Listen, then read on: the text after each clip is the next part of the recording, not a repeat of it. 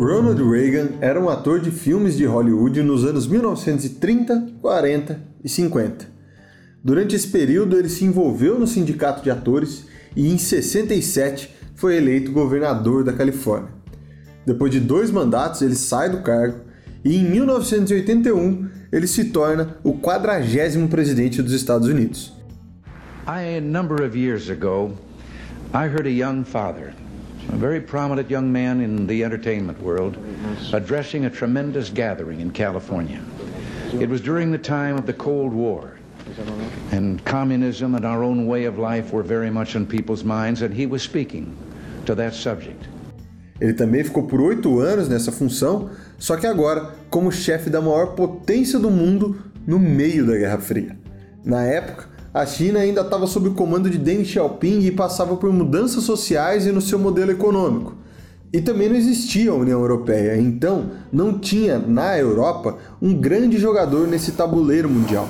O Muro de Berlim ainda estava de pé e a Alemanha permanecia dividida por ele. Do lado ocidental, os americanos, a Inglaterra e a França. Do outro, o único rival capaz de contestar a hegemonia dos Estados Unidos, a União Soviética.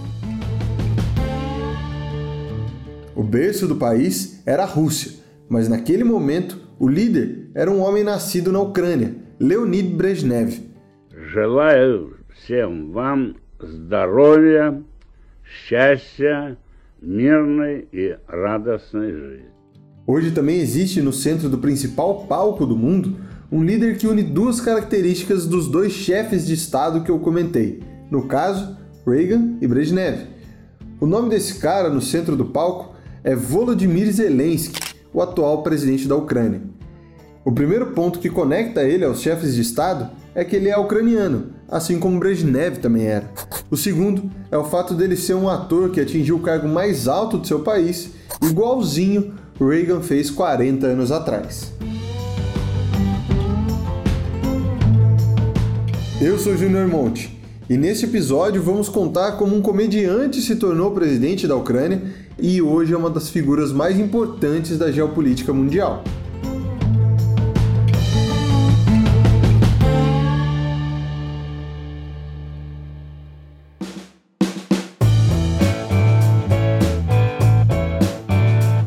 Antes de falar de Zelensky, precisamos comentar sobre Vasily Petrovich Goloborodko. Esse é o nome de um personagem da série de TV O Servo do Povo que era interpretado pelo atual presidente da Ucrânia. Vasily é um professor que viralizou na internet após ter um vídeo vazado, e nas imagens ele se mostrava indignado com a corrupção no país. Com essa fama no mundo virtual, vieram aclamações para se candidatar ao cargo máximo do executivo no país. O docente, o Vasily no caso, ganha a corrida eleitoral e fica caracterizado no cargo por suas falas muito sinceras. Hello? Good morning, Mr. Goloborodka. Can I connect you with Angela Merkel? Yes, you can connect. Hello. My congratulations. We decided to take your country to the European Union. Oh, fuck! Oh, I'm sorry. Oh, wow! Ooh. oh, you know, I'm so happy. Yes. Oh, oh uh, thank you very much, all the uh, Ukrainians and uh, all of our country. Uh, we've been waiting for this so much time. Yes, Ukrainians. Oh, I'm so sorry. That's mistake. I was calling to Montenegro. E bom, a ficção se tornou realidade e Zelensky, um comediante, se candidatou ao cargo de presidente da Ucrânia. Depois de uma votação em dois turnos, ele ganhou a disputa com aproximadamente 73% dos votos. A vitória foi sobre o mandatário do cargo à época, o ex-presidente Petro Poroshenko. Só que a experiência de Zelensky enquanto um servidor público era inexistente naquele momento. E apesar de ser formado em direito pela Universidade Nacional Econômica de Kiev, nunca seguiu a profissão. A relação dele com uma vida pública tem a ver apenas com a caminhada feita no mundo da dramaturgia, pois foi dessa forma que ele se tornou um comediante relevante no país. O internacionalista e pesquisador da UFRJ, Lucas Gualberto, explica como o fato dele ser um outsider foi um ponto que o alavancou nessa disputa à presidência. a partir desse momento de grande popularidade e da construção de uma figura política como um outsider, a eleição de um candidato antipolítica de fora do ramo político, que seria então contra a corrupção, que seria de fora do meio político e traria novidades em relação ao ambiente político dos candidatos vigentes. Então foi nessa conjuntura que ele foi eleito. Hoje, Zelensky se tornou um dos principais atores de um filme na história da Ucrânia. Nessa trama, também estão envolvidos a Rússia e os principais membros da OTAN, Estados Unidos, Alemanha, Inglaterra e França. O povo ucraniano também está entre os principais papéis, mas assiste a esse triste show como uma plateia, de forma passiva e sem ter muito o que fazer. Segundo os dados divulgados pelo alto comissário da Agência de Refugiados da ONU, cerca de 875 mil cidadãos do país já fugiram para territórios vizinhos até a data de publicação deste episódio. O contribuidor do TC, especialista em relações internacionais, Caio Von Hahn, afirma que antigos países da União Soviética também podem passar por situações parecidas.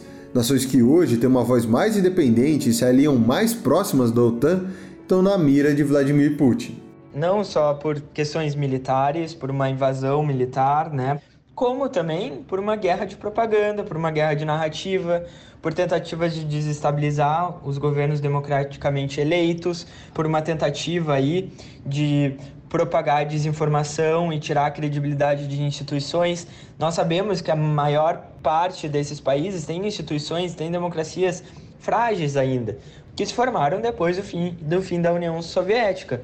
Então, esses países são sim alvos do Putin diretamente ou indiretamente através aí de, dessa guerra de propaganda e dessa guerra de desmantelar aí a credibilidade de instituições democráticas e livres.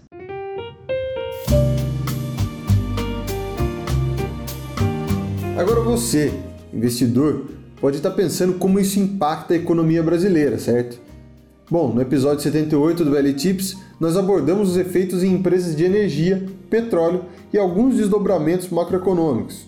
Naquele momento, a gente falava de uma possível invasão à Ucrânia, só que hoje ela aconteceu.